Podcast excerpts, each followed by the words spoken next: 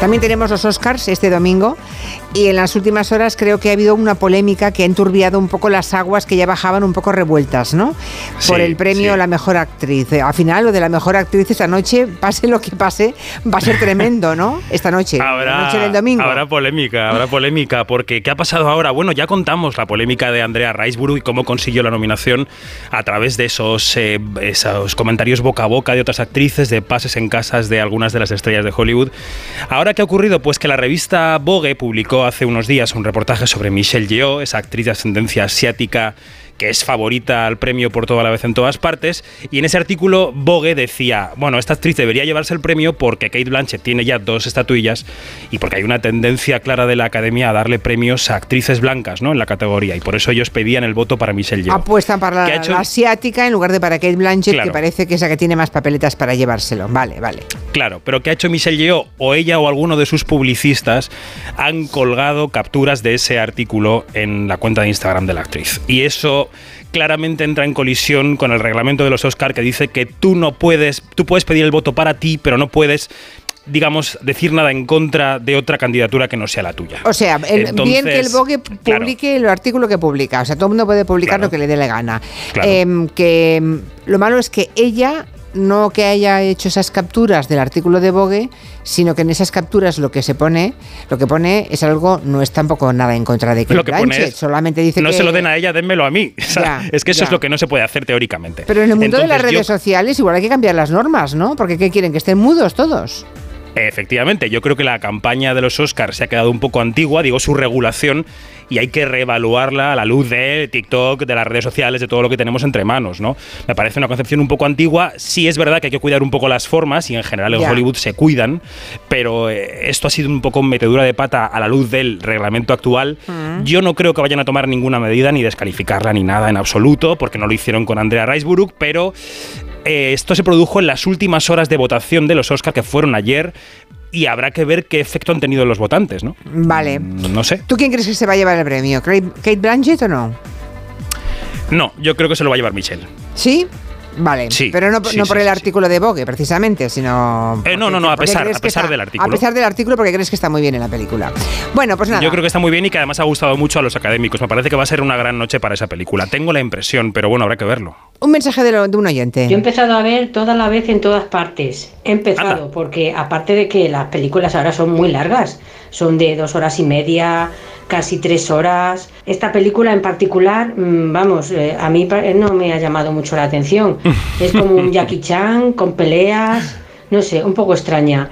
La verdad es que llevo vista nada más que la mitad de la película. Espero que la otra mitad me ilusione pero no es lo más recomendable. Vale, mira que bien, toda la vez, bueno. en todas partes no le ha gustado a esta oyente. Hay muchos comentarios en redes, Julia, que dicen, ahora que la película, por ejemplo, está disponible en Movistar Plus, que la empiezan con muchas ganas, que la primera mitad más o menos les gusta, pero que luego se pierden en ese multiverso, en esos saltos temporales y de personajes. Lo entiendo perfectamente.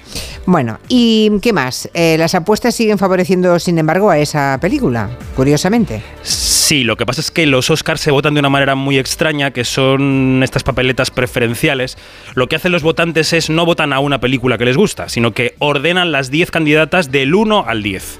Entonces se, miran todos los que han puesto de 1, por ejemplo, toda la vez en todas partes, ¿vale?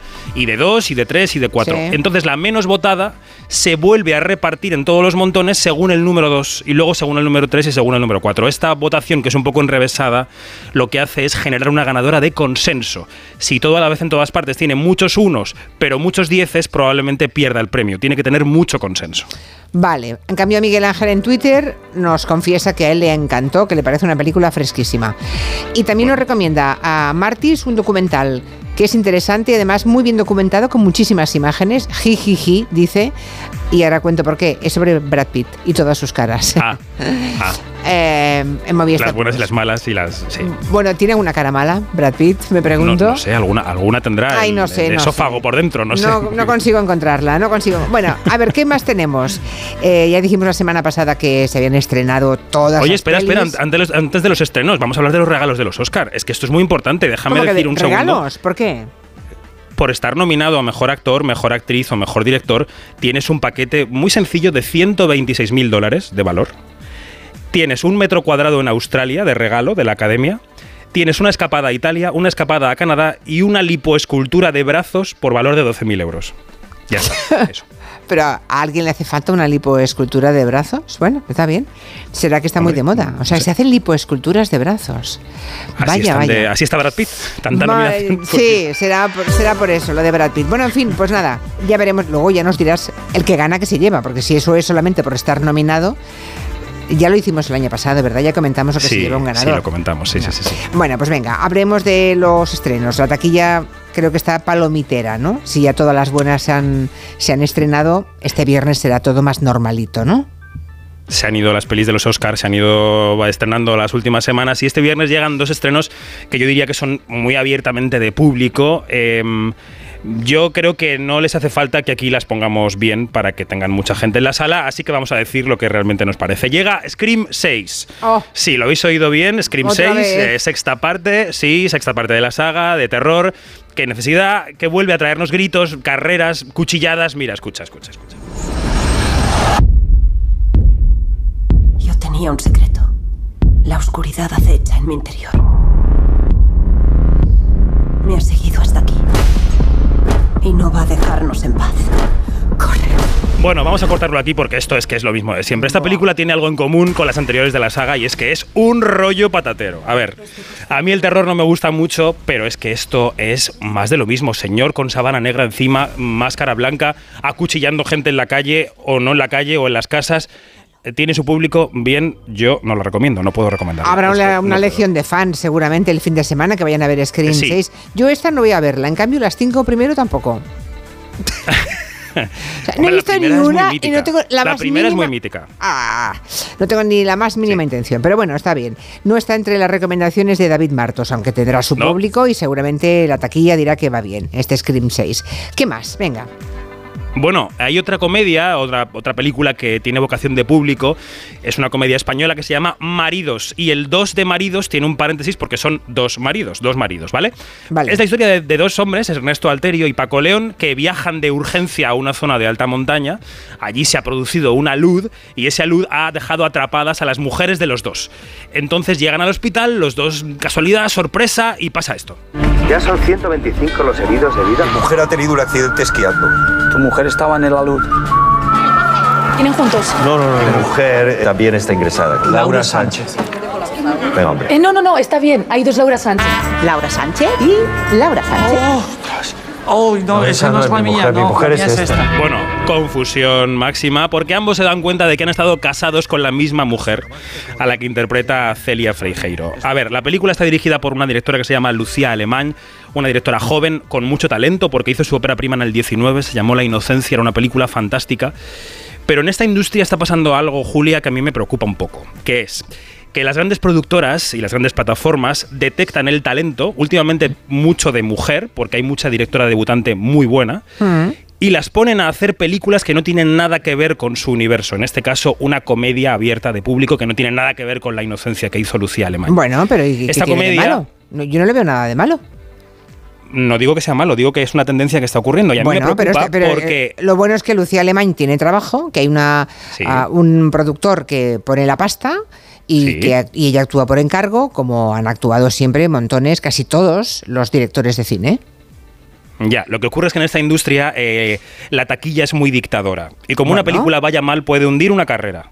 Entonces, eh, hay que tener cuidado con estas elecciones porque hay películas que te pueden dejar por el camino y son directoras con mucho talento. A mí eso particularmente me preocupa. Pero en este ¿Qué caso el producto, pero el producto no es suyo, digamos, ¿no? Es, es por encargo que se lo han hecho. La comedia Es no por la ha al escrito final- ella, bueno, pues No la ha escrito ella, la han escrito eh, Breixo Corral y Pablo Allen, pero ella firma, al final firma. Ya, bueno. Y esta comedia, a pesar de su talento, eh, quiero decir que ha quedado un poco insulsa y un poco bien intencionada, así sosita. Entonces, eh, ¿qué ha pasado últimamente también? Pues ha pasado con la directora de, de Cinco Lobitos, Alauda Ruiz de Azúa, que acaba de ganar el Goya a la mejor dirección Nobel, ha hecho una comedia para Netflix que se llama Eres tú, el mismo sistema, y también ha quedado una cosa un poco así blandiblue. Entonces me preocupa, ya está, solo digo eso. ya, yo, pues a mí me gusta que les den trabajo. Si son buenas directoras, que les den trabajo. El producto es de otros, ellas verán, ¿no? Cómo lo hacen, a mí me parece bien. Bueno, eh, hemos empezado con dos noes de momento. Es verdad que las dos sí. son películas a las que no les hace falta ninguna alabanza tuya ni de ningún crítico, porque No. seguro que van a tener muy buena taquilla. Eh, Screen 6 y, y Maridos. Yo creo que Maridos también va a funcionar. Creo que mañana se estrena un documental que ganó el León de Oro en el Festival de Venecia. Sí, y cuando lo ganó en septiembre, por ser coherente conmigo mismo, yo dije aquí que no era la película que más me gustaba para ganar ese premio en el festival. Eh, pero la verdad es que en el panorama de estrenos de la semana y pasado el tiempo tengo que decir que es un buen documental, aunque no me parezca perfecto. Se llama La belleza y el dolor. There's the Sackler family of the art world, the museum world, and then there's the big pharma marketing and addiction and death. Bueno, es un documental un poco atípico, dirigido por Laura Poitras, que aspira este domingo al mejor documental en los Oscar también, y que sigue la vida de Nan Golding, que es una fotógrafa conocidísima, una activista americana, que va, la película va mezclando su vida con el activismo que ella ha llevado a cabo contra una familia de ricos en Estados Unidos, los Sackler, que han impulsado uno de los principales opiáceos eh, responsables de adicciones a- de millones de personas en Estados Unidos. Los Sackler, si habéis ido a algunos museos americanos, han tenido incluso alas de museos, el ala Sackler de algunos museos, porque han puesto mucho dinero en filantropía que han ganado con las pastillas. Entonces, Sí, sí. el documental es interesante por eso, por la crisis de los opiáceos en Estados Unidos. Interesante, es una familia. mm, Creo que, creo que habló un día de ellos aquí, el barroquista. Me interesará ver Sí, ese, documental. Por aquí hay un oyente que nos dice que esa historia de maridos en el hospital ocurrió hace pocos años en Oviedo y hubo incluso detenidos. ¿Te suena esto? O sea, está basada en no, hechos no reales. sabía que no sabía que estuviera basada en hechos reales, pero lo podemos buscar, claro. Sí, lo podemos buscar. Como mínimo este oyente cree que sí, que se basa en los hechos que él recuerda de Oviedo. Puede ser. Vale, la semana se divide entre los palomitazos entonces y algunas películas pequeñitas. ¿Nos queda algo, alguna cosa más por comentar? Bueno, yo diría que la comedia noruega de la semana, porque la película que a mí más me ha eh, sacado de mi, de, mi, de mi zona de confort, como dicen los cursis, se llama Sick of Myself, que si lo traducimos podría ser enferma de mí misma o harta de mí misma, y contamos por qué. La película nos presenta a Signe, que es una chica joven, bastante guapa, a la que le encanta ser el centro de atención de todo el mundo, tiene un novio que es igual, son asquerosos los dos. Bueno, pues llegan a cualquier extremo para que les hagan casito, y en Ah. el caso de ella ese extremo acaba siendo muy extremo. Signe, me han escrito de D2. Me han escrito de D2. Quieren una entrevista. A los narcisistas siempre les salen bien las cosas. Entonces, ¿por qué trabajas en una cafetería? Porque no soy narcisista. Bueno, ¿qué acaba haciendo esta Oh. chica que no, que apenas es narcisista? Muy poquito, muchísimo. Se acaba tomando unas pastillas que le desfiguran la cara, hacen que le salgan ronchas por todo el cuerpo y todo esto a propósito porque busca el caso de la prensa, provoca la pena de sus amigos, es una reflexión súper irónica y súper negra sobre la era de la imagen en la que vivimos, ¿no? Y de las redes sociales y de ser el centro de atención. Bueno, como metáfora, película sí, como metáfora puede estar bien, ¿no? Está bien. Sí, Y lo te es. queda el caftán azul, que es una Bueno, peli es que es una película de Marruecos dirigida por una mujer, Mariam Touzani, seleccionada por su país para competir en los Oscar, que no pasó de la shortlist. Imaginaos una tienda de caftanes muy tradicional, un negocio familiar en el que se esconde un secretillo. Trabajo rápido. Ya lo verá. Le gusta el oficio, quiere aprender. No, ya nadie quiere aprender este oficio, Halim. La perfección de los arcos. 50 años y están igual. Tan bonitos como el primer día. El secreto se empieza a conocer cuando llega a esa tienda de confección un joven aprendiz, digamos, ¿no? La directora nos lo ha contado en Quinótico. Y ante todo para mí es una película que habla de amor, que habla de amor de, de una manera grande, de, de, de, un amor, que, de diferentes amores, de diferentes maneras de amar, de la libertad de amar, uh, como uno quiere y quién uno quiere. Bueno, estaba muy orgullosa ella porque Marruecos hubiera elegido para los Oscars, Marruecos siendo el país que es y el régimen que es, a una directora con una película que habla de amores diferentes. Eso me parece muy reseñable. Mira, me acaban de enviar eh, el link de la noticia del comercio en Asturias Ah. que hablaba de esta historia, pero es de ahora, ¿eh? La fecha es 20 de enero del 2023, o sea, hace apenas un, me Entonces, un mes y no creo que medio. esté basada en- No, no estará basada, pero bueno, tiene gracia porque son dos, dos hombres que mm, protagonizaron una pelea enorme en la sala de urgencias de la UCI del Hospital uh, UCA de Asturias. Uh, uno llegó a sacar una navaja y todo eso es porque en la unidad de cuidados intensivos estaba una señora, una chica de 34 años, que acababa de ingresar por un accidente que había tenido en el coche y los dos varones se presentaron en el hospital para conocer el estado de la víctima y los dos decían que eran su novio. No eran maridos, eran novios. ¿eh? Eran novios. Y por Pues, tanto, detuvieron, sí, sí, detuvieron a uno de ellos. Y mm, sobre todo a que inició la pelea, ¿no? Le piden 12 Claro. meses de multa. No sé cómo habrá acabado la cosa. Navaja mal siempre. Sí, sí, sí, pero es curioso porque parecía inverosímil la historia y mira por dónde tenemos en la realidad algo que no lo, no lo supera, pero que se le aproxima bastante. Está bien. Bueno, series tú no ah, tienes ninguna, ¿no? Para recomendarnos esta semana.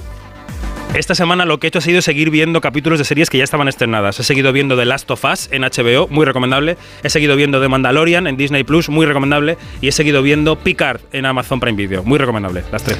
¿Alguna cosa que quieren recomendar Fernando Arancón y Eduardo Saldaña? Pues yo, Julia, esta semana he visto Lawrence de Arabia. ¡Hombre! Ah, muy al día, Pero, estás al día, para los oyentes, me lo he visto al estilo de serie. Una horita, en verdad he dicho, estos son tres horas de las pelis de antes. Te voy a cada meter en día la una horita. Hombre, son tres horas, tío, de peli, ¿eh? Bueno, te ves Avatar sin Presidiario. y Lorenz de Arabia Eh, no. Pero vaya peliculón. Exacto. O sea, vaya peliculón. No sé, vamos, yo ya lo había visto hace muchos años. y Vaya dicho, mutilación le has hecho, pero bueno, todo bien.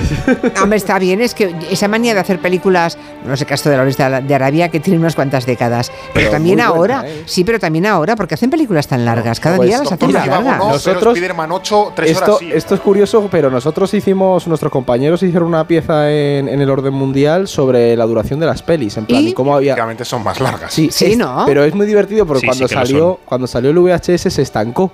Porque al principio El la formato no daba para más. No permitía hacerlas más largas, entonces ahí se estancó. Y cuando ya entraron el DVD, ya empezó a Jauja. alargarse de nuevo. Sí, sí. Eh, Hay una y- explicación psicológica de lo de la duración y es que la gente, hay mucha gente que considera que el cine es caro y entonces eh, los eh, productores y distribuidores intentan darles más minutos por cada entrada. Uf, A mí me parece.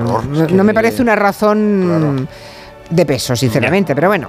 Bueno, antes de que hagamos una pequeña pausa. ¿Por qué no hacéis la pregunta sobre orden mundial, política internacional, a ver si se la saben los oyentes? La colgamos ya en Pues, Twitter y que empiecen a votar. Va. Vamos al lío a ver si hoy la aciertan. Bueno, ayer fue el 8M, como, como todos todas sabréis, y venimos con una pregunta un poco relacionada. Y la pregunta de hoy es: ¿cuál de estas ciudades tiene más calles con nombre de mujer? A saber. ¿París, Madrid o Lisboa? Uh. Uy, Esta, en el- ojo, en callejero, esta no es. dónde- dónde esta la hemos buscado y es, es complicadita. a ver. es complicadita. Pero bueno. Bueno, sí, lo que pasa es que hay un tercio de posibilidades de acertar. Entonces, si hubiera una entre mil, claro, sería claro. difícil, pero así. Ya lo saben. ¿Cuál, es, ¿Cuál de estas tres ciudades tiene más calles con nombres de mujer? ¿París, Madrid o Lisboa? Exactamente. Yo quitaría de entrada una ya, pero. Ah. no- ah, sí, pero igual me equivoco. No demos pistas, Julio. No, no, no, no, no, no, no, que vamos a dar pistas si no lo sé, no tengo ni la más remota idea. La pregunta de orden mundial. Enseguida vamos con otro, con otras cuestiones. David, que vaya bien por Málaga. Nos seguimos oyendo desde Gracias. Málaga toda la semana. Bueno, a, a ti y a Isabel Sánchez, que es A los dos, a nuestra compañera, ¿verdad? Ahí estaréis los dos. Estáis de pareja, de hecho, del cine. Somos pareja de baile cada año y encantadísimo. Muy bien. Hasta mañana. Adiós.